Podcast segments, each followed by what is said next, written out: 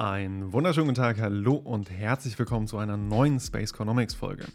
Unsere Wintersemesterreihe der Jena Talks in Economic Geography, liebevoll auch J-Talks genannt, läuft weiter und damit auch deren Audioversion hier bei uns im Podcast. Heute geht es zusammen mit Dr. Sabine Dörri vom LISA in Luxemburg um die Finanzindustrie und Nachhaltigkeit. Zwei wunderschön catchy Schlagwörter, die aber an vielen Stellen mittlerweile ein wenig sinnentleert erscheinen. Denn was ist eigentlich die Finanzindustrie? Und wie lässt sie sich überhaupt analysieren, wenn sie scheinbar so schwer greifbar ist? Und was hat dieser so in Verruf geratene Sektor mit Nachhaltigkeit zu tun?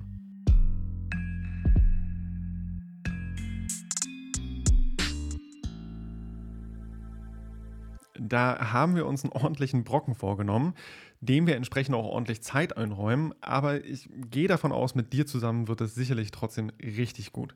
In dem Sinne, hi und herzlich willkommen. Hallo Björn und vielen, vielen Dank für eure Einladung, sowohl zu den Jena Talks als auch jetzt zum Podcast. Danke. Dein Werdegang bzw. deine ganzen Anstellungen und Funktionen zu beschreiben, ist gar nicht so leicht. Ich meine, du bist äh, Senior Researcherin am LISA, dem Luxembourg Institute of Socioeconomic Research. Adjunct Associate Professorin an der Universität Luxemburg, hast 2008 eine Dissertation zur Governance von globalen Wertschöpfungsketten im Tourismussektor abgeschlossen, bist Vorstandsmitglied von FinGeo, dem Global Network of Financial Geography, Redakteurin der Working Papers Serie von FinGeo und äh, Articulo, Journal of Urban Research hast eine Reihe an Stipendienpreisen erhalten, warst Beraterin für die UN-WTO, das BMZ, das GIZ, die International Labour Organization, ILO. Und ich habe garantiert irgendwas vergessen, oder? Möglicherweise im letzten Jahr. Das ist, das ist ganz, das sind ganz spannende Sachen, die jetzt dazugekommen sind. Aber ich bin seit letztem Jahr wissenschaftliche Beraterin oder Mitglied in wissenschaftlichen, in zwei wissenschaftlichen Gremien, sowohl für die Spurcase hier, das ist die größte öffentliche Bank in Mhm. Luxemburg, als auch eben für die Regierung, für die luxemburgische Regierung, die praktisch jetzt, also diesen kleinen wissenschaftlichen Beirat ins Leben gerufen hat, um ihre Klimapolitik oder Klimafinanzpolitik evaluieren zu lassen. Das heißt, ganz praktisch bist du auch mit diesen Themen Nachhaltigkeit, Klima und Finanzindustrie, Finanzpolitik direkt dabei. Daneben zeigt sich ja aber auch schon an einem anderen, was ich gerade aufgezählt habe, dass sich halt so drei Themen ziemlich stark eigentlich durch deine gesamte Arbeit ziehen. Das erste sind halt irgendwie so Netzwerke und netzwerkbasierte Herangehensweisen an verschiedenste Fragestellungen. Das zweite und dritte wird dann spätestens auch bei deinen Beratungsfunktionen deutlich, nämlich diese globale Perspektive und die Finanzindustrie. Und du analysierst diesen einen Sektor aber ja nicht nur, sondern setzt sogar einen Schritt vorher an und beschäftigt sich auch damit, wie dieser Sektor überhaupt analysiert werden kann. Wie kommt das? Also warum stellt sich überhaupt die Frage, wie man die Finanzindustrie analysieren kann? Das ist eine komplexe Frage natürlich. Und du hast in deiner Anmoderation, glaube ich, erwähnt, dass die Finanzindustrie irgendwie sehr schwer greifbar ist. Und das Mhm. ist durchaus wahr. Auf der anderen Seite passiert dort aber auch eine wahnsinnig große Menge. Ne? Was wir jetzt haben, ist, wir haben extreme Konsolidierungstendenzen, ähm, wir haben wahnsinnig große Shifts auf globaler Ebene, intersektoraler Ebene und so weiter. Wir haben die Digitalisierung, Fintech, Mhm. wir haben Bewegung hin zu nachhaltiger Finanz, Finanzindustrie, grüne Finanzen und so weiter. Also das, es bewegt sich wahnsinnig viel in dieser Finanzwirtschaft. Ähm, äh, und dann ist das natürlich vielleicht eine zweite Motivation. Das war spannend, du hast das auch so ein bisschen schon angesprochen in der Vorstellung meiner Position, aber ich oder Funktion wo diese stattgefunden habe, äh, ist ist ist eigentlich auch ganz spannend. Äh, ich habe einige berufliche Stationen, Forschungsaufenthalte und Forschungspositionen hatte ich eben an der Uni Frankfurt, dort habe ich eben auch promoviert. Mhm. Dann in Luxemburg, ich war in Oxford mit einer sehr großen Nähe natürlich zu London, in Amsterdam, in Singapur und das sind alles globale Finanzzentren, wenn man Mhm. das so nimmt. Und als Wirtschaftsgeografin ist das im Prinzip so ein bisschen auch mein Einfallstor auf diese äh, Industrie zu schauen. Und das das ist natürlich auch ganz spannend, wenn man sich, ähm, das Umfeld dort, das bauliche Umfeld anschaut. Da ist sicherlich Amsterdam und und Luxemburg haben jetzt nicht diese High-Rises, diese Mhm. großen Skyscraper wie London oder wie wie auch Frankfurt und so weiter. Wenn man sich deren Geschichten anf äh, anschaut, ist das ist ist das spannend. Da lässt sich sicherlich Singapur eher mit Luxemburg vergleichen und trotzdem sind heute London und Luxemburg wahnsinnig miteinander verflochten. Oder man guckt sich die Firmennamen an, die eigentlich Mhm. dort in diesen Finanzzentren sitzen. Und das sind große Bankennamen, die man in all diesen Finanzzentren findet, aber eben auch ganz andere Namen, also Namen von großen, äh, Rechtsanwaltskanzleien und solche Sachen, ne? Mhm. Und das hat diese Finanzplatzforschung hat sich eigentlich erst entwickelt, äh, in der letzten Zeit. Und ich glaube aber, und das ist eben diese Motivation jetzt, wenn man diese neuen Phänomene, die ich gerade angesprochen habe wenn man die verstehen will, muss man eigentlich erst mal verstehen, was auf was bauen diese neuen Mhm. Phänomene auf.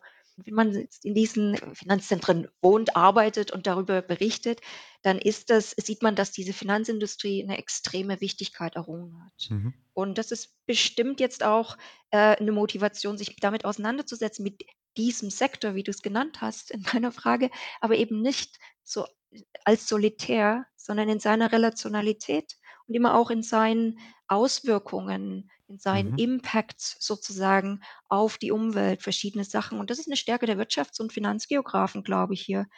Und, ähm, die jüngste Forschung zeigt ja auch, dass Netzwerke wichtig sind. Und das ist jetzt natürlich spannend, ne, wenn wir als Wirtschaftsgeographen bestimmten Blickwinkel auch Mhm. anlegen an dieses äh, an die Finanzindustrie. Ich war immer so 'n bisschen enttäuscht. Also, wir haben wahnsinnig viel Forschung, die das Phänomen praktisch beschreibt, Mhm. ne? Wir beschreiben globale Finanznetzwerke, wir beschreiben in Rankings, irgendwas passiert da. Aber was mich so 'n bisschen im Unklaren gelassen hat ähm, hat mich immer so 'n bisschen gestört, ne? Dieses Mhm. wir beschreiben diese Phänomene, aber eigentlich wissen wir nicht so wirklich richtig, welche Mechanismen, welche Akteure dahinter wirken, um diese Strukturen im Prinzip herzustellen. Also, zu beschreiben, zu analysieren, warum wir das sehen, was wir sehen. Ich habe hier im Tourismuswirtsch äh, in der Tourismusindustrie habe ich mich mit globalen Wertschöpfungsketten Mhm. auseinandergesetzt, die im Prinzip beschrieben haben, was was der Tourist nicht sieht.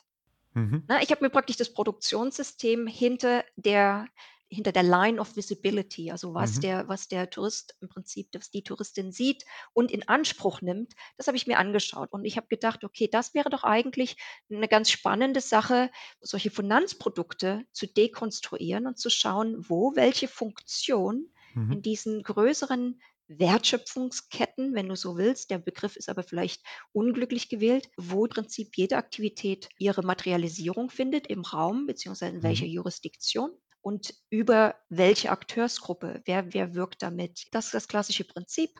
Wir haben 'ne Territorialität oder wir haben einen Ort und wir haben Mhm. Funktion, die sich damit verbindet oder sich hier niederlässt, ne? Diese Funktion braucht ja bestimmte Ressourcen, um hergestellt zu werden. Und das sind Mhm. Unternehmen, das sind, ähm, Skills, das sind Regulierungen und so weiter, die jeder, in unserem Fall Finanzplatz, eingebettet natürlich in das Rechtsgefüge eines Mhm. Staates, ähm, zur Verfügung stellt. Aber nicht jeder Place, nicht jedes Finanzzentrum gleicht 'nem anderen.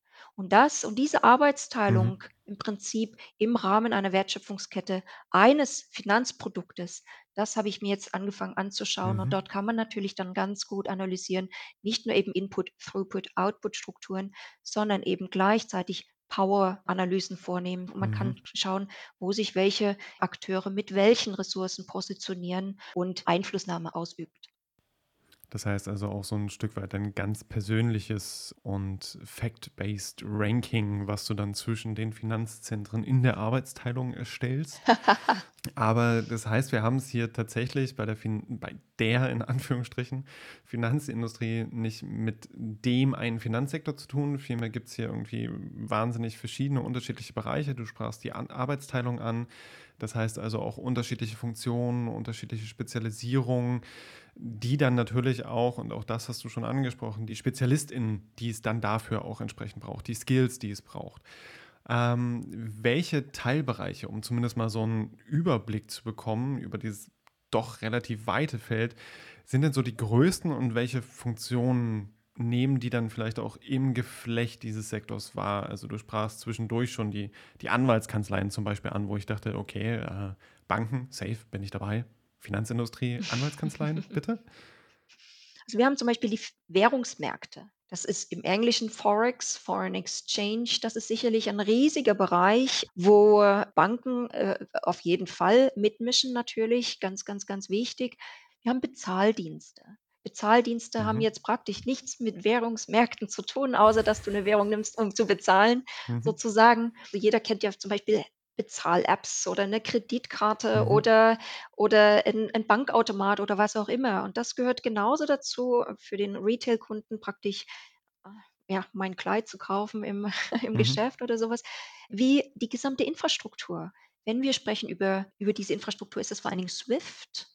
Mhm. Und SWIFT ist im Prinzip hat so 2 Layers. Einmal Korrespondenzbanken, das sind ungef 'n bisschen mehr als 11.000 in der ganzen Welt, die miteinander Mhm. interagieren.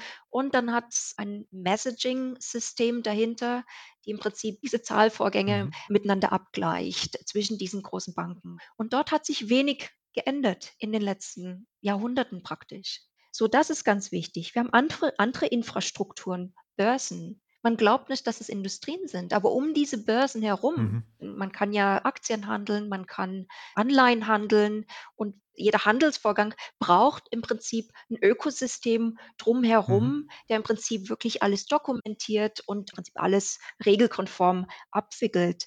Wir haben natürlich Inter den Interbankenmarkt. Auch darüber Mhm. reden nicht viele. Ähm, das sind im Prinzip, äh, ja ja, Banken refinanzieren sich auf dem Kapitalmarkt untereinander. Sie tauschen Mhm. miteinander im Prinzip gewähren sich gegenseitig Kredite und so weiter.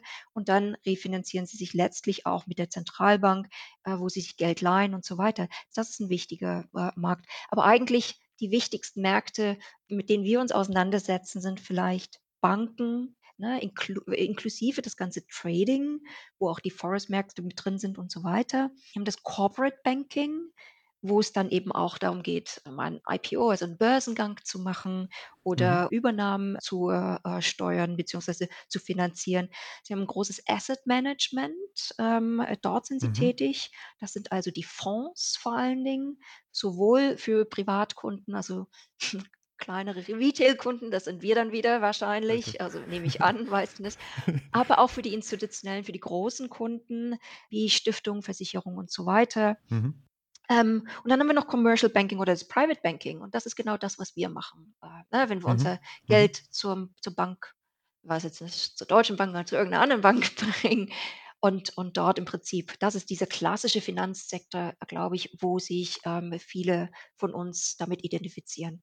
Aber darüber hinaus haben wir eben dann auch noch die Para-Finance Sektor. Das hat Ewald Engelen damals so so aus Amsterdam so treffend Mhm. formuliert. Das ist im Prinzip all diese sind diese unterstützenden Funktionen und ich argumentiere, glaube ich, dass das nicht nur unterstützende, sondern zentrale Funktion ist, Mhm. aus den Bereichen praktisch Finanzwesen, aber auch Recht, Wirtschaftsprüfung und eben die anderen Unternehmensdienstleistungen. Und man sollte hier auf jeden Fall die neuen Technologieunternehmen mit dazu zählen. Okay, du hast jetzt ganz viel aufgezählt, bis dann irgendwann die Banken kamen, wo ich dann dachte: „Okay, das das ist der Part, den ich den ich nachvollziehen kann. Das ist der Part, den ich den ich kenne, mit dem ich zu tun habe.“ Aber ganz viel von diesem Finanzsektor, diesem einen, in Anführungsstrichen, liegt halt hinter unserer, ja, Line of Visibility, wie du das genannt hast. Also, ich finde dieses Konzept sehr, sehr schön, weil wir damit natürlich noch mal viel stärker darauf eingehen können, welche Mechanismen tatsächlich eigentlich zu diesen Phänomenen führen, die wir aber tatsächlich sehen können. Und erst wenn wir diesen Schritt gehen, können wir da wirklich neue, gute Erkenntnisse mit rausziehen. Und nichtsdestoweniger ist ja aber irgendwie auch der, in Anführungsstrichen, eine Finanzsektor in vielen Bevölkerungsteilen auch nicht erst seit der Wirtschaftskrise 2008, 2009 in Verruf geraten. Und die Gründe, die dazu führen können, dass das geschieht, also dieses in Verruf geraten, sprichst du ja auch in deinen Publikationen in Teilen an. Also dazu gehört auch diese Entkopplung in, Anf vom in Anführungsstrichen sonstigen Wirtschaften, also von dem Teil der Wirtschaft, der Jobs kreiert, Produkte herstellt und darüber dann das Allgemeinwohl fördert. Und gleichzeitig sagst du aber, dass Finanzunternehmen auf ihre eigene Art und Weise produktiv sind. Aber was heißt denn produktiv sein? Was heißt denn wirtschaften in diesem Teil des Finanzsektors, der hinter unserer Line of Visibility liegt und den du untersuchst? Prinzipiell, und das will ich voranstellen, das ist wichtig, wir Mhm. brauchen 'nen starken und leistungsfähigen Finanzsektor, der in unserer Wirtschaft Dinge finanziert, der Mhm. Innovationen finanziert, der es Unternehmen ermöglicht, neue Maschinen zu kaufen, zu investieren, nicht nur in Mhm. Maschinen zu investieren, sondern auch in Humankapital und so weiter, um entsprechend dann auch Wert zu schaffen über die Zeit, ne? Das ist die Mhm. klassische Kreditvergabe, glaube ich. Und es gibt 'n paar Schätzungen von, äh, politischen Ökonomen in London, die gehen davon aus, dass das globale äh, Finanzsystem ungefähr, äh, diese Funktion mit 20% abdeckt. Die anderen 80% sind eben andere, äh, nicht diese Kreditfinanzierung, sondern völlig Mhm. andere Optionen, die's ähm, die's dann dort gibt. So, und dann ist natürlich die spannende Frage: „Ja, was?“ Und und diese Mhm. diese ne, dieser Bereich hat sich auch verschoben. Der war natürlich früher sehr viel stärker. Mit der Expansion von den Finanzmärkten hat sich letztlich auch dieser Money Manager Kapitalismus, also heutige Mhm. Fondskapitalismus mehr oder weniger entwickelt und, äh, damit hat sich praktisch in dieses globale Finanzsystem 'ne neue Schicht von Intermediation gelegt. Mhm. Äh, die Einführung eines neuen Intermediärs ist immer mit Kosten verbunden. Es wird 'ne Reihe von Komplexität eingebaut und Kontrolle verschiebt sich. Das hat Mhm. unter anderem zu dieser Verschiebung geführt, dass sich der Finanzsektor sehr viel stärker mit sich selbst, ähm, beschäftigt und dass Mhm. große Teile unseres globalen Sys Finanzsystems 'nen Selbstzweck generiert haben und und und eine Industrie geworden sind, die für sich selbst praktisch da ist. Und das ist genau oder das sind Teile daraus, mit denen ich Mhm. mich auseinandersetze. Wir haben diese großen es wird viel von Schattenbanken gesprochen. Dadu Mhm. darunter fallen Teile der Fondsindustrie zum Beispiel, die nicht so heftig reguliert sind, ähm, Mhm. oder anders reguliert sind wie die Fonds für dich und für mich Mhm. sozusagen, ne? Da ist die Regulierung sehr, sehr stark. Aber wenn wir an Private Equity zum Beispiel denken oder an Hedgefonds, an Mhm. Money Market Fonds, ähm, solche Fonds, da wird's dann eben spannend, wenn man sich die anschaut, diese dekonstruiert und sich dann anschaut: „Okay, was sind die einzelnen Schritte oder wie sind die im Prinzip aufgebaut, diese Fonds?“ Und das Mhm. kann man hier schon durchaus mit, äh, multinationalen Unternehmen vergleichen und eben, wo werden diese Dinge produziert? Mhm. Ich bleibe dann eben nicht mehr bei der Finanzierung stehen, sondern schaue mir tatsächlich drauf äh, dann an, was im Prinzip, ja, Grundlagen für die derzeitigen neuen Entwicklungen sind. Und Mhm. Mhm. worüber ich halt immer stolpere, das sind dann solche Sachen wie Arbitrage, Speku äh, äh, Spekulation. Ähm, ja, und letztlich, wenn wir uns die Finanzialisierungsrhetorik und Dynamiken im Prinzip anschauen, dann sehen wir, dass Wert geschaffen wird, also Wert in Anführungsstrichen geschaffen wird, nicht für das Wohl der Allgemeinheit, der Gesellschaft, also Wohlstandsvermehrung für alle, Mhm. sondern sehr viel stärker Wohlstandsvermehrung für einige wenige, die aber immer reicher werden. Und das hat man ja jetzt auch sehr schön gesehen nach der Pandemie, dass, Mhm. ähm, ne, die letzten Reports, wo die 10 reichsten Ja, Billionäre noch reicher richtig, geworden sind und solche Sachen, genau. ne? Ähm, du hattest jetzt mehrfach auch die die Fonds angesprochen. Vielleicht einmal ganz kurz in 2, 3 Sätzen, falls das möglich ist. Was ist ein Fonds?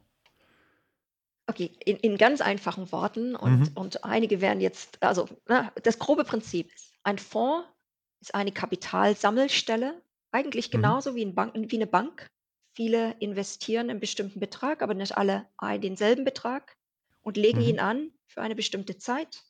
Und der Fonds dann legt, um das Geld praktisch zu vermehren, um Rendite zu Mhm. erwirtschaften legt das an in bestimmten, ja, Investitionen oder investiert das in bestimmte Mhm. Projekte.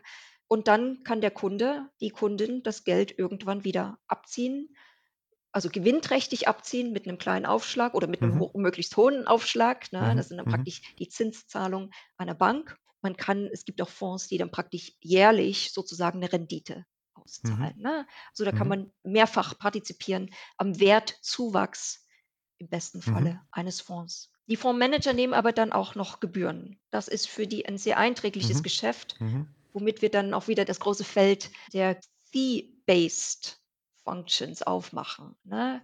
Dass eben Mhm. viele das ist wieder der Selbstzweck, dass viele Funktionen darüber laufen, ständig eben Gebühren zu zahlen und das sind Mhm. stetige Einkommensquellen. Okay. Mhm. und dann halt quasi als, als Dienstleistung anzubieten, hey, äh, ich sammle das Geld hier und dann müsst ihr euch nicht die Gedanken machen, wo ihr das Ganze investiert, sondern ich mache mir die Gedanken, wo das am besten investiert wird, wie, äh, an, an welcher Stelle ich da, das Risiko am besten verteile, um für euch die höchstmögliche Rendite rauszuholen.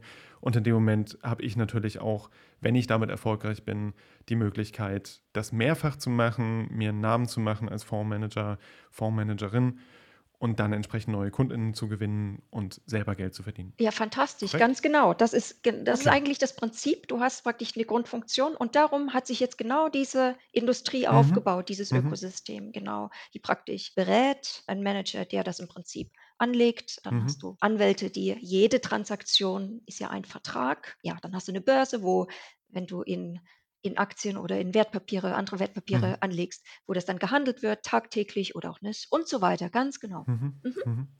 Okay. Und das ist ja aber an vielen Stellen, und auch das sprachst du ja an, ein Part, mit dem wir jetzt nicht als in Anführungsstrichen Normalsterbliche, also diejenigen mit so maximal ein paar Millionen Euro auf dem Konto. Du ähm, sprichst jetzt von dir, oder? ja, ja ich, ich, hm, ich, weiß nicht, ob ich wünschte, aber nein, ich spreche nicht von mir. Nee, aber ernsthaft, ähm, also mit dem wir als normale BürgerInnen auch äh, nicht zu tun haben, wenn wir zum Beispiel ein Konto eröffnen, einkaufen, Überweisungen tätigen und so weiter und so fort. Und der Titel deines Vortrags war ja Finanzinnovation, Territorialität des Rechts und die Frage der Nachhaltigkeit. Und wenn du dich aber mit dem Teil von Finanzindustrie beschäftigst, der nicht greifbar ist, dann gilt das wahrscheinlich auch für die Finanzinnovation. Und das ist dementsprechend jetzt was anderes als das, was ich jetzt unter Finanzinnovation zusammengefasst hätte. Also all das, was mir als Konsument das Leben und, naja, de facto das Geld ausgeben äh, entsprechend leichter macht. Also die Sachen, die du auch schon ansprachst, so Kreditkarten, Geldscheinautomaten, Contactless Payment Systems, also wenn ich meine Karte oder mein Handy irgendwo nur noch kurz vor einer Maschine halten muss, E-Währungen und dann natürlich auch irgendwie so Kryptowährungen oder Blockchains als Sicherheitsfeatures und so weiter und so fort. Das sind nicht die Innovationen, mit denen du dich beschäftigst, oder? Also welche Finanzinnovationen interessieren dich in deiner Forschung oder sind vielleicht auch für dieses Finanzsystem so wichtig? Ich nähere mich aus einem Versuch, diese Phänomene, die wir beobachten, hier zu erklären. Und da bin ich mhm. natürlich über die Finanzinnovationen, ähm, gestolpert. Innovation ist ja, wenn wir uns die wirtschaftsgeografische oder auch Innovationsforschung anschauen, geht einher mit einer Kreierung von neuen Finanzprodukten oder Servicen und und Mhm. Prozessen, die im Prinzip produktive Unternehmen oder und Privatpersonen dafür befähigen sollen, in in bessere oder höhere Quantitäten zu geringeren Kosten und so weiter zu investieren und damit Mhm. Effizienzen zu erhöhen und die Allokation von diesen Kapitalmitteln, von äh, Plätzen oder von Personen, wo es zu viel äh, Kapital gibt, zu Situationen, wo die Nachfrage nach, nach Kapital da ist äh, und, und dort das praktisch dann transformiert in Ideen, die der Gesellschaft zugutekommen. Das schlägt sich dann praktisch nieder in neuen Jobs, neuen Märkten, höhere Einkommen für die Region, also für die für die Beschäftigten natürlich, aber auch für die mhm. Region über Steuern und so weiter, äh, wo die Beschäftigten sitzen und dann kann man diese Einnahmen praktisch auch wieder besser verteilen. Wir haben eine soziale Marktwirtschaft. So, das mhm. Ganze habe ich gedacht also so wird es in der Literatur diskutiert. So Dass das Finanzinnovationen sind. Ganz genau, ganz Mhm. genau, ne? Das sind praktisch wirklich Techniken zur besseren Verteilung von Kapital, dort, wo mhm. es benötigt wird, von dem dort weg, wo es nicht mehr benötigt wird und dann zum zum allgemeinen Nutzen praktisch investiert wird. Also quasi diese Idee, ähm, Transaktionskosten, die wir aus verschiedensten wirtschaftsgeografischen Konzepten kennen, so niedrig wie möglich zu halten. Ja, und die Effizienzgewinne im Mhm. Prinzip, ähm, so hoch wie möglich zu halten, ganz genau. Mhm, okay. Ähm, das ist aber dem ist aber nicht so. Und wir sehen, einige Menschen sind sehr viel schneller reich geworden als alle anderen. Und wir haben Mhm. auch gesehen, dass in den letzten Jahren, vielleicht auch Jahrzehnten, aber vor allen Dingen in den letzten Jahren Vermögensentwicklung sehr viel schneller fortgeschritten ist im Vergleich zur Lohnentwicklung. Ja. So, und das ist eine Auswirkung der Finanzialisierung, Mhm. die im Prinzip in meinen Augen sehr stark einhergeht mit bestimmten Finanzinnovationen. Ich Mhm. würde sagen, ich decke beide Punkte ganz kurz ab. Fangen wir kurz mit der Finanzialisierung an. Das ist auch so so 'n dehnbarer, so 'n Kaugummi-Begriff. Aber letztlich kann man das damit, ähm, praktisch auch umschreiben, dass die Wichtigkeit des Finanzsektors hat extrem zugenommen im Vergleich zu anderen Sektoren. Früher hat man bis vielleicht in die 80er, 90er Jahre, wenn wir Mhm. uns in die Wirtschaftsgeografie ne, wenn wir uns mit den wirtschaftsgeografischen Konzepten auseinandersetzen, wir sprechen vom Industriekapitalismus oftmals Mhm. noch. Das sind wir aber eigentlich gar nicht mehr, ne? Wir sind eigentlich in 'nem finanzialisierten oder wenigstens in 'nem Finanzkapitalismus. Und Mhm. genau dieser dieses Präfix, äh, Finanz deutet schon an, dass hier sich was geändert hat. Also, das ist im Prinzip diese zunehmende Wichtigkeit. Und 'ne Voraussetzung dafür ist im Prinzip 'ne Kommodifizierung von Waren, von Dienstleistungen, von Alltäglichkeiten im Prinzip, ne? Mhm. Wenn du dir jetzt anschaust, vielleicht auch in der Covid-Krise jetzt, man muss 'n Krankenhausbett oder eigentlich 'n Patienten kommodifizieren Mhm. oder 'ne Bewohnerin 'nes Altenheims oder so was oder oder 'ne Studienleistung oder so was, ne? Mhm. Wichtig ist praktisch, 'ne quantifizierbare Einheit oder 'ne Kennzahl zu schaffen, die sich dann praktisch in Bilanzen Mhm. reinpassen und ablesen lässt und in Statistiken erfassen lässt, sodass praktisch Finanzunternehmen beziehungsweise, ähm, jetzt in Unternehmen, auch in in in öffentlichen Einrichtungen, Mhm. Entscheidungen getroffen werden, wie knappe immer wer knapper werdendes Kapital, öffentliches Kapital verteilt werden kann. Auf der anderen Seite hat das trotzdem zu den Vermögenszuwächsen geführt. Und, ähm, was meine ich damit? Wir sehen im Prinzip, dass immer mehr Kapital in bestehende, nicht in neue Mhm. Unternehmens oder in neue Werte, sondern in bestehende Unter äh, Vermögenswerte fließt, ne? Zum Beispiel Immobilien sind ja 'n heißes Mhm. Thema. Und man baut nicht nur Immobilien, sondern der Handel wird ja reger und reger. Also, in Deutschland, das ist so 'n bisschen 'ne nachholende Entwicklung, was wir sehen in anderen Märkten. In anderen Ländern ist das sehr viel fortgeschrittener. Aber Vermögenswerte werden im Prinzip, ähm, aufgebläht, weil Banken Mhm. vergeben praktisch Kredite für weniger oder nicht produktive Investitionen, Mhm. ne? Ich habe jetzt einen einen, äh, Immobilienkredit und kaufe praktisch eine bereits bestehende Wohnung von jemanden anderen, der die wahrscheinlich mit 'nem satten Gewinn grade, je nachdem, Mhm. je nach Ort, je nach Lage ver verkauft. Aber von diesen aufgeblähten Mhm. Vermögenswerten profitieren im Prinzip nur diejenigen, die sich im Vorfeld schon, ja, Zugang zu diesen Vermögenswerten praktisch sichern konnten? Und das sind ja jetzt nicht nur einzelne Personen, die praktisch das tun, sondern es sind auch wir haben wir haben sehr viele größere institutionelle Investoren. Du hast vielleicht schon mal von BlackRock, ähm, Mhm. gehört, von der Allianz. Das ist 'n weiterer, ne? Versicherer sind sehr, sehr große institutionelle Investoren. Die kanalisieren ja riesige Investitionen in bestimmte Mhm. Vermögenswerte. So, und um diese Kanalisierung im Prinzip voranzuschreiten, da gibt's jetzt Vehicles. Man kann das Mhm. projektbasiert machen, das kann man über Banken finanzieren, man kann das eben auch über Fondskonstruktionen zum machen und so weiter. Und du hattest mich gefragt nach Finanzinnovationen. Ich habe halt wenige Finanzinnovationen tatsächlich gefunden. Eigentlich habe ich Okay. gefunden, sind 2 Prinzipien, mit denen f die Finanzwirtschaft praktisch arbeiten kann Mhm. und davon profitiert. Und das sind einmal eigentlich Technologie oder technologische Entwicklung. Mhm. Ja, Fintech ist jetzt grade mit Sicherheit 'n ganz spannendes Thema, aber Ja, viel ja. Fintech passiert eben auch im Mhm. Bezahlbereich mit Payments, äh, mit Apps und so weiter oder auch früher mit Bankautomaten. Das war mit Sicherheit 'ne ganz spannende und Mhm. wichtige, Mhm. ähm, ähm, Finanzinnovation, aber es ist eigentlich 'ne technologische, äh, Entwicklung.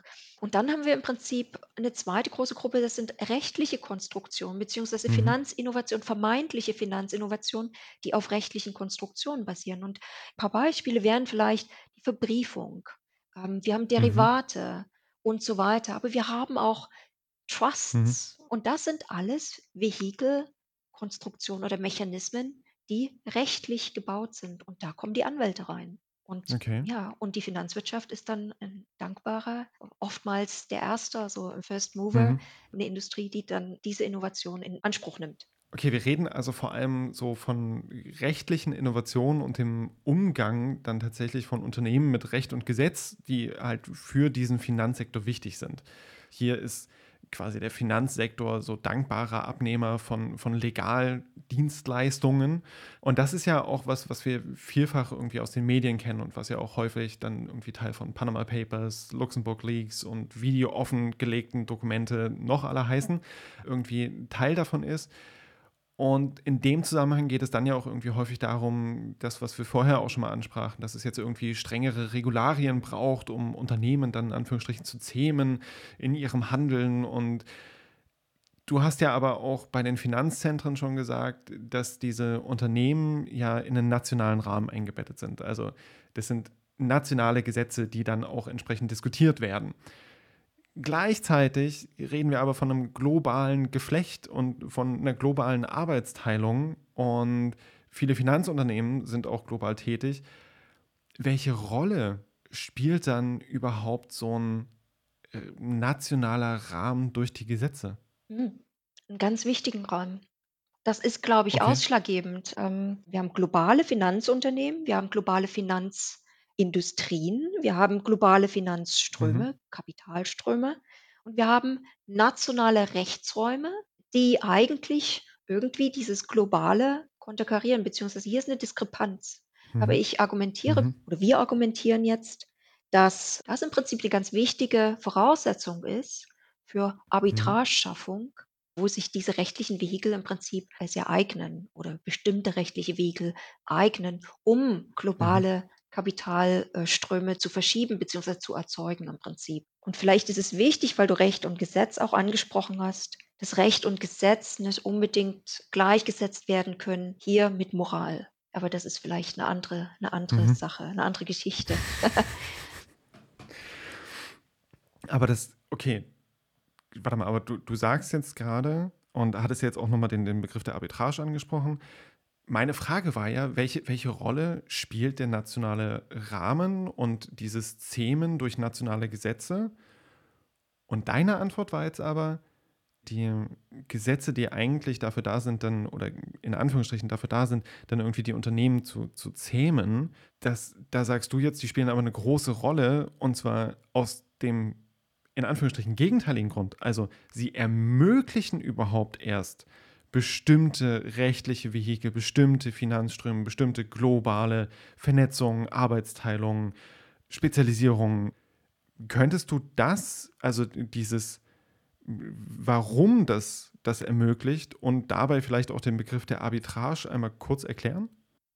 Gern. Wir sehen das ja auch, dass die Finanzindustrie als solche immer komplexer wird. Und und die wird nicht nur komplexer aus sich heraus, sondern weil sehr viel rechtliche Innovation praktisch es möglich macht, komplexere Vehikel aufzusetzen Mhm. und so weiter. Mhm. Arbitrage in dem Zusammenhang ist eine ganz wichtige Folge dieser Entwicklungen. Mhm. Also Arbitrage mit Arbitrage werden Superprofite ermöglicht und diese Mhm. Superprofite werden in eine bestimmte Richtung gelenkt. Und wie macht man das? Es geht letztlich darum, Unterschiede zu schaffen und das passiert stärker und stärker auch Mhm. künstlich, eben über rechtliche Konstruktion. Aber Okay. dann werden die Unterschiede natürlich real ausgenutzt. Mhm. Das kann erreicht werden in den Kategorien Preis zum Beispiel oder Zeit, wenn wir uns den Hochfrequenzhandel anschauen, da geht es ja um Millisekunden oder noch weniger, oder Institutionen, Mhm. Regeln, Mhm. Gesetze und so weiter. Und räumliche Arbitrage stützt sich im Prinzip auf die Schaffung von unterschiedlichen Territorialitäten des Rechts, vielleicht auch Offshore, Onshore. Das sind vielleicht ein Mhm. paar Beispiele, die man in der Mhm. Wirtschaftsgeografie auch diskutiert, ja ganz wichtig. Oder eben unterschiedliche Auslegungen Mhm. dieser unterschiedlichen Territorialitäten des Rechts. Diese Konstruktionen müssen dann immer zusammen mit Steuern, mit Steuerkonstruktionen gedacht werden.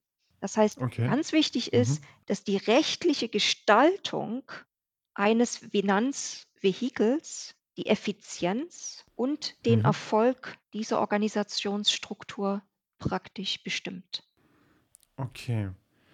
Das heißt, diese, die Arbeitsteilung der Finanzzentren, die du ganz am Anfang angesprochen hattest, diese Spezialisierung auf bestimmte Funktionen innerhalb des Systems, die Mhm. verschiedenen nationalen Gesetzgebungen, das, das gesamte System baut eigentlich auf diesen Unterschieden auf und schafft diese Unterschiede zum, Teil künstlich, um sie dann auch wieder ganz real, wie du auch so schön gesagt hattest, quasi zu nutzen, um dann diese Superprofite, die du angesprochen hattest, zu schaffen.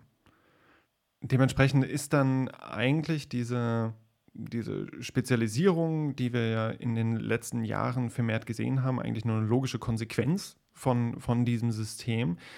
Und das hattest du ja auch in einem Vortrag erwähnt und auch, auch so sehr schön gezeigt über die, die Netzwerkdarstellung. Warum ist das eine Entwicklung, die sich vor allem in den letzten 10, 15 Jahren so wahnsinnig stark vollzogen hat? Also diese Spezialisierung einzelner Finanzzentren auf einzelne Standorte. Man sieht diese Entwicklung vielleicht jetzt in dieser Spezialisierung auch vor dem Hintergrund der Mhm. Finanzialisierung oder des des Erstarkens des Finanzkapitalismus und so weiter. Aber eigentlich ist das schon eine sehr viel länger fortschreitende Entwicklung, die Okay. wahrscheinlich aber unter dem wissenschaftlichen Radar einfach auch Mhm. stattgefunden hat. Und eine dieser spannenden Sachen ist eben auch, ähm, diese komplexen Mhm. Finanzarrangements, die ich mir angeschaut habe am Beispiel der Private Equity Fonds, die ich euch ja vorgestellt habe. Und im Prinzip geht es hier darum, Mhm. dass Eigent letztlich ist so 'n Equity-Fonds, Private Equity-Fonds oder auch 'n Hedgefonds, das sind multinationale Unternehmen. Eigentlich folgen die genau diesem Beispiel. Und d und das rekurriert so 'n bisschen auf auf 'nem sozial konstruierten Unterschied. Das ist das, was ich versuche habe, auch irgendwie künstlich geschaffene Unterschiede hier es geht in diese Richtung. Diese sind nicht eine einzige Mhm. juristische Person, sondern ist eigentlich 'ne Gruppe von Unternehmen in der ganzen Welt verteilt, die aber eine einzige Grund zugrunde liegende wirtschaftliche Einheit teilen.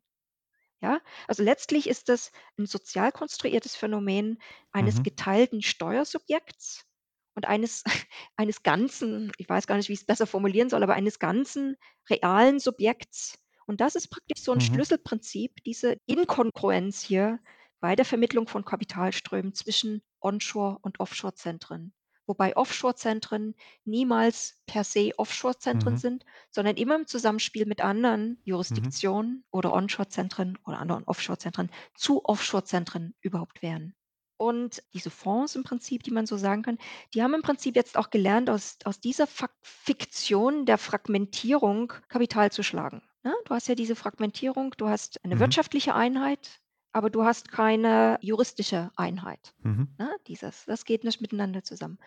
Und, ähm, nun haben Okay. Staaten aber Mhm. gelernt oder wurden auch gezwungen, miteinander in Wettbewerb in 'nen Standortwettbewerb Mhm. praktisch zu treten, ne? Mhm. Vor allen Dingen kleine Staaten haben hier vor allen Dingen ihre Hocha Hoheitsrechte, Souveränitätsrechte praktisch vermarktet.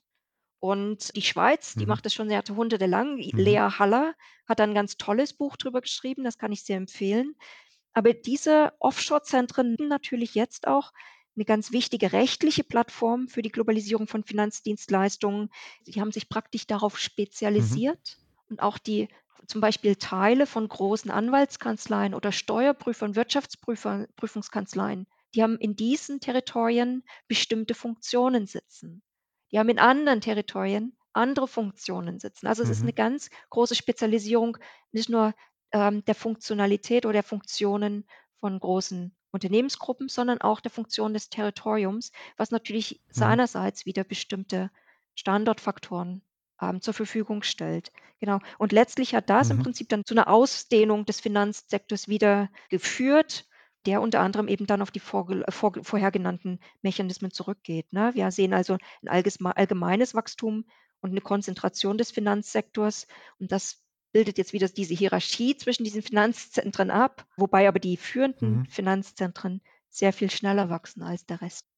Das heißt, die Entwicklung von Recht an einem Standort, die Spezialisierung auch von Standorten auf bestimmte Finanzfunktionen und die Innovation in dem Teil der Finanzindustrie, der uns halt als normalen, in Anführungsstrichen, Mhm. KonsumentInnen eher verborgen ist, hängen wahnsinnig eng miteinander zusammen.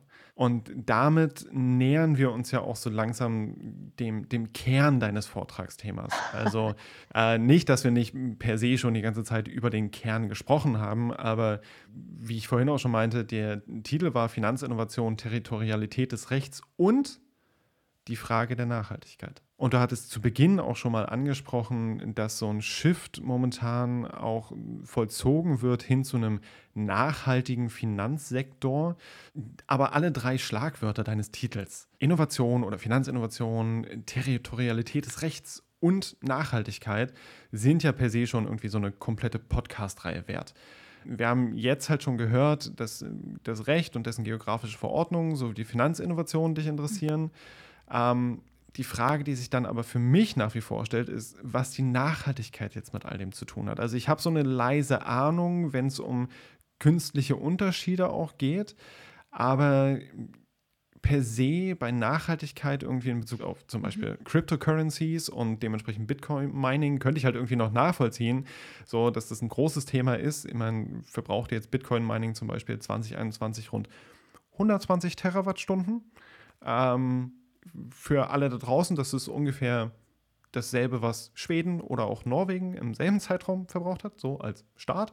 Aber bei den Finanzinnovationen fällt mir das dann doch schon deutlich schwerer, weil wir reden hier von, von Recht. Vielleicht nähern wir uns dem Teil aber auch so ein bisschen von hinten, denn Nachhaltigkeit ist ja, und das hattest du am Anfang auch schon gesagt, so ein, äh, in Bezug auf die Finanzialisierung, so ein, so ein Kaugummi-Begriff. Also das ist halt, das kann alles sein, aber nichts, also auch gerne als Lehre signifikant bezeichnet. Das heißt, wenn wir irgendwie über Nachhaltigkeit reden, dann denken wir vielleicht, dass wir miteinander über ein Thema reden, aber in Wirklichkeit können wir auch vollkommen aneinander vorbeireden einfach nur, weil meine Vorstellung von Nachhaltigkeit vollkommen anders ist als deine. Was ja aber gleichzeitig irgendwie bei dem Thema auch verständlich ist, denn Nachhaltigkeit zu definieren ist nicht leicht. So, es, kommt, es gibt verschiedenste Modelle. Ähm, es kommt darauf an, wie die Nachhaltigkeitsdimensionen Ökologie bzw. Umwelt, Wirtschaft und Soziales einerseits selber definiert werden, welche anderen Definitionen es noch gibt, in welchem Verhältnis sie zueinander stehen und so weiter und so fort. Das heißt, es ist per se auch wieder ein wahnsinnig riesiges Thema. Was heißt denn Nachhaltigkeit für dich in deiner Forschung? Beziehungsweise was ist dann diese Frage der Nachhaltigkeit in der Finanzindustrie? Vielleicht können wir aber erstmal mit dem ersten Teil einsteigen. Also, was heißt Nachhaltigkeit erstmal für dich, wenn du auf die Finanzindustrie schaust? Ja, Nachhaltigkeit, das ist tatsächlich ein hochflexibler Begriff, glaube ich. Und vielleicht fangen wir so an. Wir haben dazu auch ein Forschungsprojekt laufen, was ich mit äh, Professor Christian Schulz zusammen mhm. leite, wo wir uns anschauen, wie einerseits wirtschaftliche Modelle nachhaltig gestaltet werden. Das geht so alles ein bisschen in die Post-Growth oder Alternative Growth Debatte, mhm. wie man solche neuen Modelle oder alte Modelle, die jetzt wieder neu gedacht werden und in, möglichst als Reaktion eingeführt werden, auch nachhaltig finanzieren kann. Das heißt, hier geht es tatsächlich um eine Projektfinanzierung, die entsprechend den Kriterien, Mhm. dem ganzheitlicheren gesellschaftlichen Wohlergehen im Prinzip entsprechen, ne? So, Mhm. das ist das ist vielleicht der eine Nachhaltigkeitsbegriff, der aber Hand in Hand geht mit einer entsprechenden, äh, Dynamik in der Wirtschaft, in der Gesellschaft und auf der anderen Seite vielleicht auch eher als Mhm. Bottom-up Approach gedacht werden kann könnte, weil er möglicherweise auch nicht so skalierbar ist. Mhm. Also diese Projektgrößen, diese Losgrößen, die dann finanziert werden, Mhm. sind jetzt keine Immobilienbestände von 100.000 Wohnungen oder sowas. Das das sind möglicherweise andere. Sieht natürlich anders aus bei mhm. Infrastrukturinvestitionen und so weiter. So, aber eine sehr viel pragmatischere Entwicklung oder eine pragmatischere Definition, die vor allen Dingen eben jetzt gerade beim Aushandeln auch der EU-Taxonomie angewendet wird, die geht die bleibt sehr stark eigentlich in diesem Mhm. ökonomischen Denken drin. Und wenn du das Nachhaltigkeits-Accounting, also Sustainability Accounting zum Beispiel nimmst, das passt im Prinzip Mhm. ökologische und soziale Aspekte dem vorherrschenden ökonomischen Denken an in das inkludiert das zwar, aber es setzt im Prinzip keine Mhm. Änderung voraus, sondern es hat eine gewisse Additivität ins ins zum Corporate Accounting sozusagen, ne? Das wird dann sozusagen eingepasst. Also, im Prinzip ist es so, die Finanzialisierung inkorporiert dann Mhm. praktisch diesen Nachhaltigkeitsgedanken und macht ihn passend für das alte Modell. So, Mhm. das ist jetzt nicht der Nachhaltigkeitsgedanke, mit dem ich arbeite, aber der eben tatsächlich immer noch stark vorherrschend in der Industrie ist. Man nennt das dann auch mhm. natürlich Greenwashing und solche Sachen, ne? Das sind so ein paar Auswüchse Mhm. hier. So, und das ist ganz, ganz wichtig, dass wir auch das verstehen und damit arbeiten, weil ansonsten wird es tatsächlich so sein, dass wir natürlich alle aneinander Mhm. vorbeireden, wie du es gesagt hast. Das heißt ja aber, dass ganz krass runtergebrochen, das eine die eine Idee ja. stellt quasi mehr oder weniger eine Systemfrage und, und sagt, Moment, wir müssen hier irgendwie, wir müssen schauen, nicht nur in, in was finanzieren wir, sondern auch wie finanzieren wir und äh, wie denken wir Finanzierung. Und das andere ist quasi der, die Herangehensweise, wir haben ein bestimmtes System. Dieses System äh, haben wir quasi schon immer und in diesem System denken wir weiter. Und jetzt nehmen wir einfach nur bestimmte andere Aspekte noch zusätzlich mit auf als Kriterien und sagen dann, hey, mein Investment ist irgendwie nachhaltig. Ist das, habe ich das so richtig verstanden oder? Ganz genau, ganz genau. Im Prinzip, also wir, wir können natürlich die ganze Debatte mit unwahrscheinlich vielen Beispielen anreichern. Aber im Prinzip, wenn, wenn man den Kerngedanken Mhm. zusammenfasst, ist es so, dass große Teile des globalisierten oder des globalen Finanzsystems, die wir eben jetzt stichprobenhaft diskutiert haben, die sind nicht für den Zweck der Mhm. Nachhaltigkeit im weiteren Sinne geeignet. Und trotz der Bemühungen, äh, um eine grüne Mhm. Finanzindustrie, würde ich sagen, widersetzen sie sich sogar dem Übergang zur Nachhaltigkeit.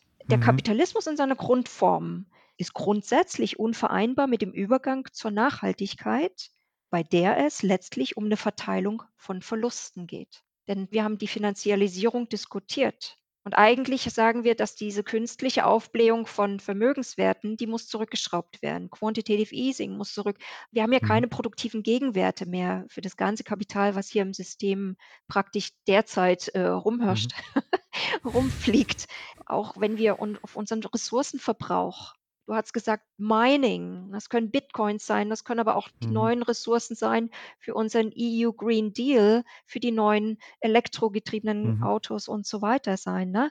Es geht letztlich um 'ne Verteilung von Verlusten. Und das hat Katharina Pistor in einem ihrer jüngsten Vorträge auch sehr schön aus 'ner rechtlichen Mhm. Perspektive dargelegt. Aber ja, diese beiden konterkarierenden Gedanken lassen sich eigentlich nicht miteinander vereinbaren.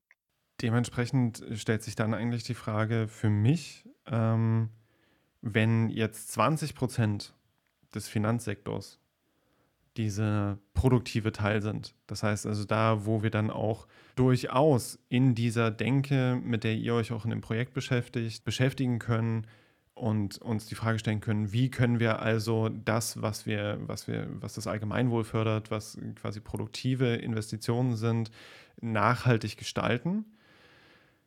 Okay, das ist, das ist verständlich, aber habe ich dich jetzt richtig verstanden, dass diese anderen 80% in diesem System eigentlich niemals nachhaltig sein können? Diese anderen 80% des Finanzsektors?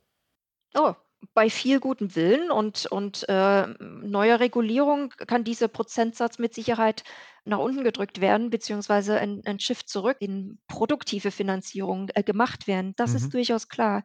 Aber vielleicht, ähm, eine Klarstellung. Wir sprechen hier nicht von Finanzsystemen wie Deutschland. Wir sprechen auf globaler Ebene. Und dort haben wir natürlich Mhm. absolut finanzialisierte Absolut. oder viel stärker kapitalmarktbasierte, äh, Industrien auch drin, beziehungsweise Finanzsysteme wie Mhm. UK oder die USA natürlich, Australien und so weiter, ne? Das ist Mhm. bei uns auch lange noch nicht so weit fortgeschritten. Mit Brexit könnte das jetzt 'n Stück, Mhm. äh, anders tendieren. Aber das ist vielleicht die erste Klarstellung. Zweitens, vielleicht noch mal zurück zu 'nem Beispiel, Mhm. was wir jetzt grade sehen in der ganzen auch in der Taxonomie-Diskussion. Also, die Taxonomie, ne, ist 'ne technisches Klassifizierungssystem, das eben grüne Investitionen oder Finanzinvestitionen leiten soll. Und das wird politisch derzeit heftig erstritten. Aber Mhm. was wir sehen, ist, wir haben Banken, wir haben große Vermögensverwalter, die sind sich darüber im Klaren, dass sie in Abholzung und braune Vermögenswerte investieren, ne? Aber die sagen: „Wir tun das, Mhm. um den grünen Wandel praktisch zu finanzieren.“ Derzeit haben sich, ähm, große V Mhm. Versicherungen oder Stiftungen und so weiter haben sehr viel diese braunen Vermögenswerte abgestoßen. Braun im Sinne 'ner ökologischen Farbe hier. Diese Stranded Assets, diese sogenannten gestrandeten Mhm. Vermögen jetzt aber, sind nicht gestrandet. Die wurden eben von anderen, äh, Vermögensverwaltern, Private Equity vor allen Dingen, aufgekauft. Und die machen heftig Profit.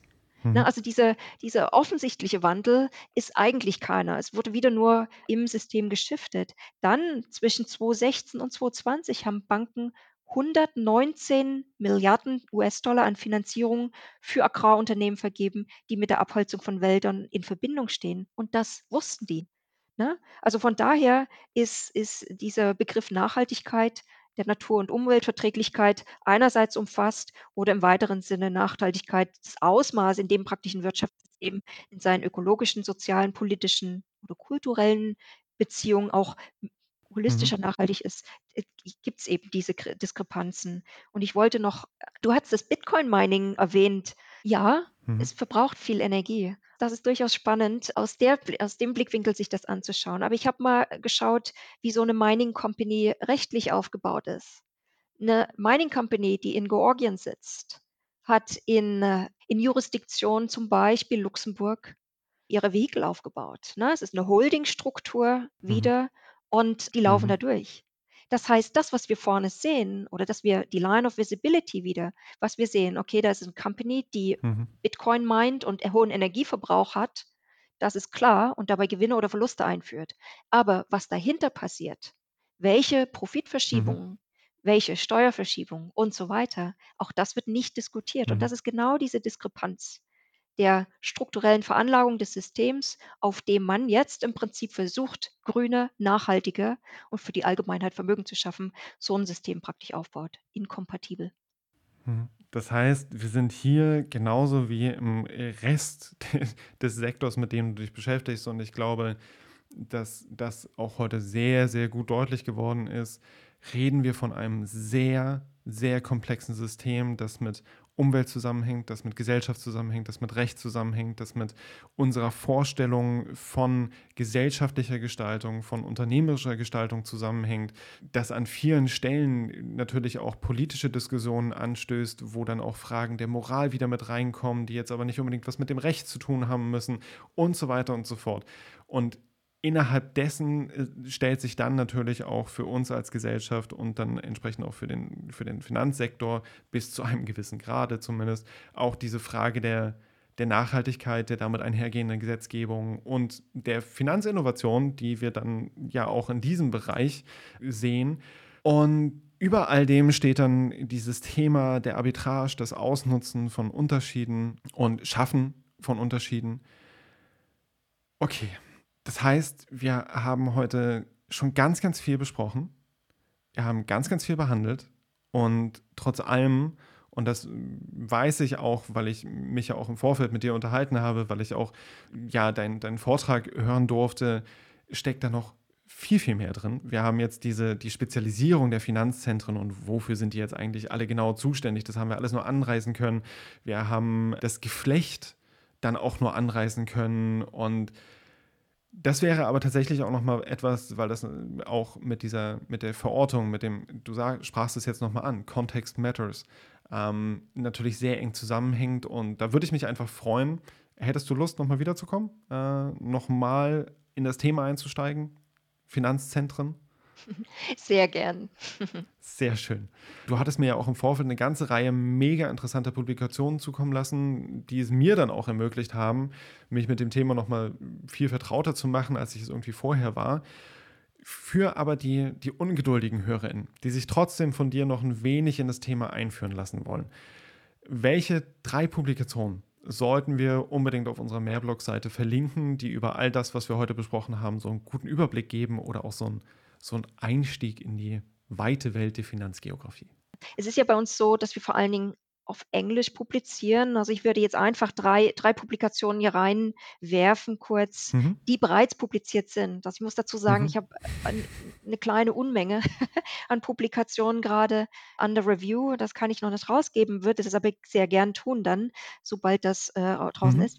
Ich würde vorschlagen, den einen Artikel von mir von 2015, wo ich im Prinzip mal so 'n Ko so 'n Fonds aufgedröselt habe und das geht Mhm. ganz äh, ganz in den Anfang unserer Konversation, wo ich so meinen Blickwinkel auf die Dekonstruierung von Finanzprodukten im Rahmen von Finanzzentren Mhm. gedacht habe und dargelegt habe. Das ist, glaube ich, so 'n bisschen das theoretische Konstrukt. Wir haben das dann jetzt letztes Jahr ist das erschienen, Kollegen aus Oxford, Darek Wojcik und Michael Urban und und ich. Wir haben das dann praktisch mit empirischem Leben gefüllt. Das ist Mhm. der 2. Artikel, den ich vorschlagen würde. Ist von 21. Da geht's um Luxembourg and Ireland in Global Financial Networks, Analyzing the Structure of European Investment Funds, wo wir eben genau diese Konsolidierung über die letzten 15 Jahre praktisch darlegen und diese Mhm. Spezialisierung auch zwischen diesen Finanzzentren. Na ja, und dann habe ich in der Publikation, die hoffentlich dieses Jahr erscheint es ist 'n Buchbeitrag und der ist eigentlich geschrieben äh, für eine, äh, eine Leserschaft, die nicht unbedingt im Thema zu sehr drinsteckt. Also, ich habe Mhm. versucht, diese großen Felder allgemeinverständlich aufzudröseln und aufzuschreiben. Und das ist ein Buchbeitrag, Mhm. der heißt „Future Finance“ und wird erscheinen im Buch von Jennifer Jones und Sarah Ma Marie Hall, „Contemporary Economic Geographies“. Mhm. Weiß aber nicht Covid ver ne, verschleppt Ja, Publikation jetzt auch ja, gerade ja, und das ist alles nicht absolut, einfach. absolut.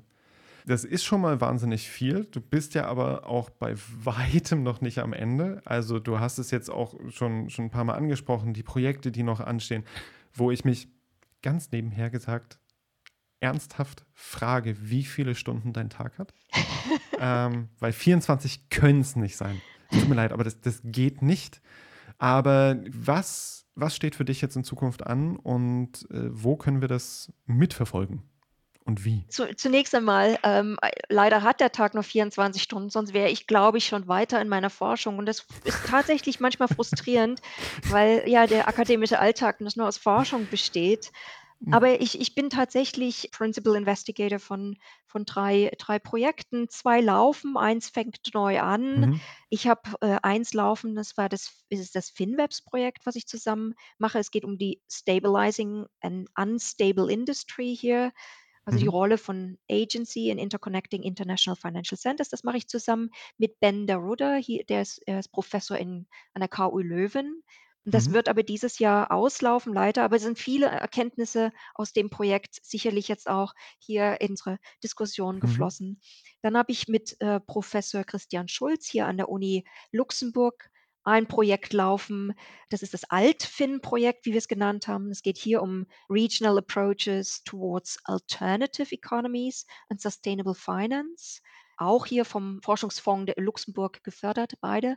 Und das ist ganz spannend. Also beide Projekte im Prinzip, ich habe schon, du hast ja das wunderbar zusammengefasst, das ist eigentlich ein riesengroßes System mit so vielen Subsystemen und so weiter. Und diese anekdotische Evidenz, die ich teilweise hier angebracht habe, um im Prinzip grundlegende Prinzipien zu verstehen und dann eben im Prinzip Mhm. zusammenzufassen. Diese anekdotische Evidenz kommt genau aus solchen Projekten, wo wir im Prinzip empirisch äh, dann uns mit Akteuren, mit St Stakeholders, aber auch mit Statistiken auseinandersetzen und hier versuchen auch quantitative und qualitative Methoden miteinander zu verbinden, ne? Und das letzte Projekt, das groß ansteht jetzt, äh, dieses Jahr Mhm. startet im Juni, das werde ich zusammen mit Markus Hesse, einem Professor auch hier an der Uni Luxemburg leiten.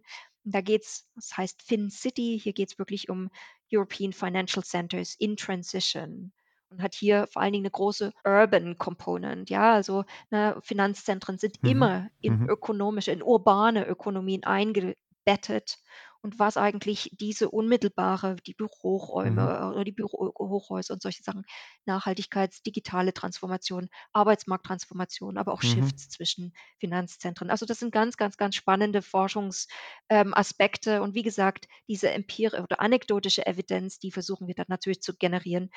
Und ich wünschte, es ginge alles ein Stück schneller, aber dem ist ist nicht so. Auf meiner Website, ähm, sollte man solche Informationen finden können. Publikationen Mhm. sicherlich sind sind, ähm, ganz wichtig und was mir natürlich ein Anliegen ist mit meiner Forschung auch, diese Sachen irgendwie allgemeinverständlicher oder oder zugänglicher, ähm, den Mhm. Finanzsektor, die Komplex Komplexität zugänglicher zu gestalten. Und ich lehre ja, ähm, auch an hier an der Uni Luxemburg und an der Mhm. Uni Bonn in Wirtschaftsgeografie-Seminaren. Und es ist wirklich spannend zu sehen, wenn man das ein bisschen runterbricht und versucht, irgendwie hier eine Ordnung zu schaffen in diesen vielen Komplexitäten, dass auch Studierende tatsächlich motiviert sind. Und das ist ein riesengroßes Anliegen Mhm. von mir, dass Mhm. dass im Prinzip Nachwuchswissenschaftler, Nachwuchswissenschaftlerinnen sich möglichst bald und mit viel Enthusiasmus mit diesem Thema beschäftigen, weil es ist der Finanzsektor ist 'n Schlüssel für 'ne für die Mhm. Transformation und für eine erfolgreiche, ähm, Transformation. Also, ist es Mhm. wichtig, sich damit auseinanderzusetzen. Ich hoffe, mit unserem Gespräch und mit der Folge heute kommst du deinem Ziel, das einer breiteren Öffentlichkeit zugänglich zu machen, auch noch ein Stückchen näher und wir können unseren Teil als äh, Lehrstuhl für Wirtschaftsgeo in Jena dazu beitragen. Ja, vielen, vielen Dank. Vielen Dank für die ganzen Einblicke. Vielen Dank für dieses wahnsinnig spannende Gespräch. Vielen Dank, Björn. Es hat mir großen Spaß gemacht und ich freue mich auf 'n Wiederhören, Wiedersehen im Rahmen des Blogs. Ähm, und für alle da draußen, wir haben heute so Themen angesprochen, die wir auch in der nächsten Geographies of Hip-Hop-Folge ansprechen werden, nämlich also Blockchains und NFTs. Und da werden wir dann auch nochmal so ein Stückchen zumindest auf den Unterschied von E-Währungen und Kryptowährungen eingehen. Das heißt, wenn euch auch diese Themen interessieren, einfach das nächste Mal reinhören. Geographies of Hip-Hop, dritte Folge. Und ansonsten äh, könnt ihr uns wie immer auf Twitter und Instagram unter vigio-jena folgen. Ihr könnt auf mehr Blogs dann natürlich auch die Publikationen, die wir heute besprochen haben, also mehrblogs.uni-jena.de slash spaceeconomics, dann einsehen. Dort verlinken wir alles. Dort findet ihr dann auch nochmal eine Zusammenfassung des Beitrages sowie weitere Ressourcen, über die wir heute gesprochen haben. Wenn ihr auch mehr erfahren wollt, wenn ihr spezielle Themen habt, über die wir dann das nächste Mal, wenn wir Sabine bei uns zu Besuch haben, ähm, reden sollen oder auch so spezielle Themen habt, auf die wir mal eingehen sollen, meldet euch. Schreibt uns eine Mail, äh, schreibt in die Kommentare, schreibt uns auf Social Media und ansonsten könnt ihr euch auch noch auf eine kleine Überraschung in den nächsten Wochen gefasst machen. Das werdet ihr dann auch in den sozialen Medien sehen. Sagen wir mal so, Space Economics wird weiterhin Space Economics sein, aber anders. Und in dem Sinne, dir nochmal, Sabine, vielen, vielen Dank für das Gespräch und euch da draußen noch einen schönen Tag. Ahoi und bis zum nächsten Mal. Ciao, ciao. Tschüss.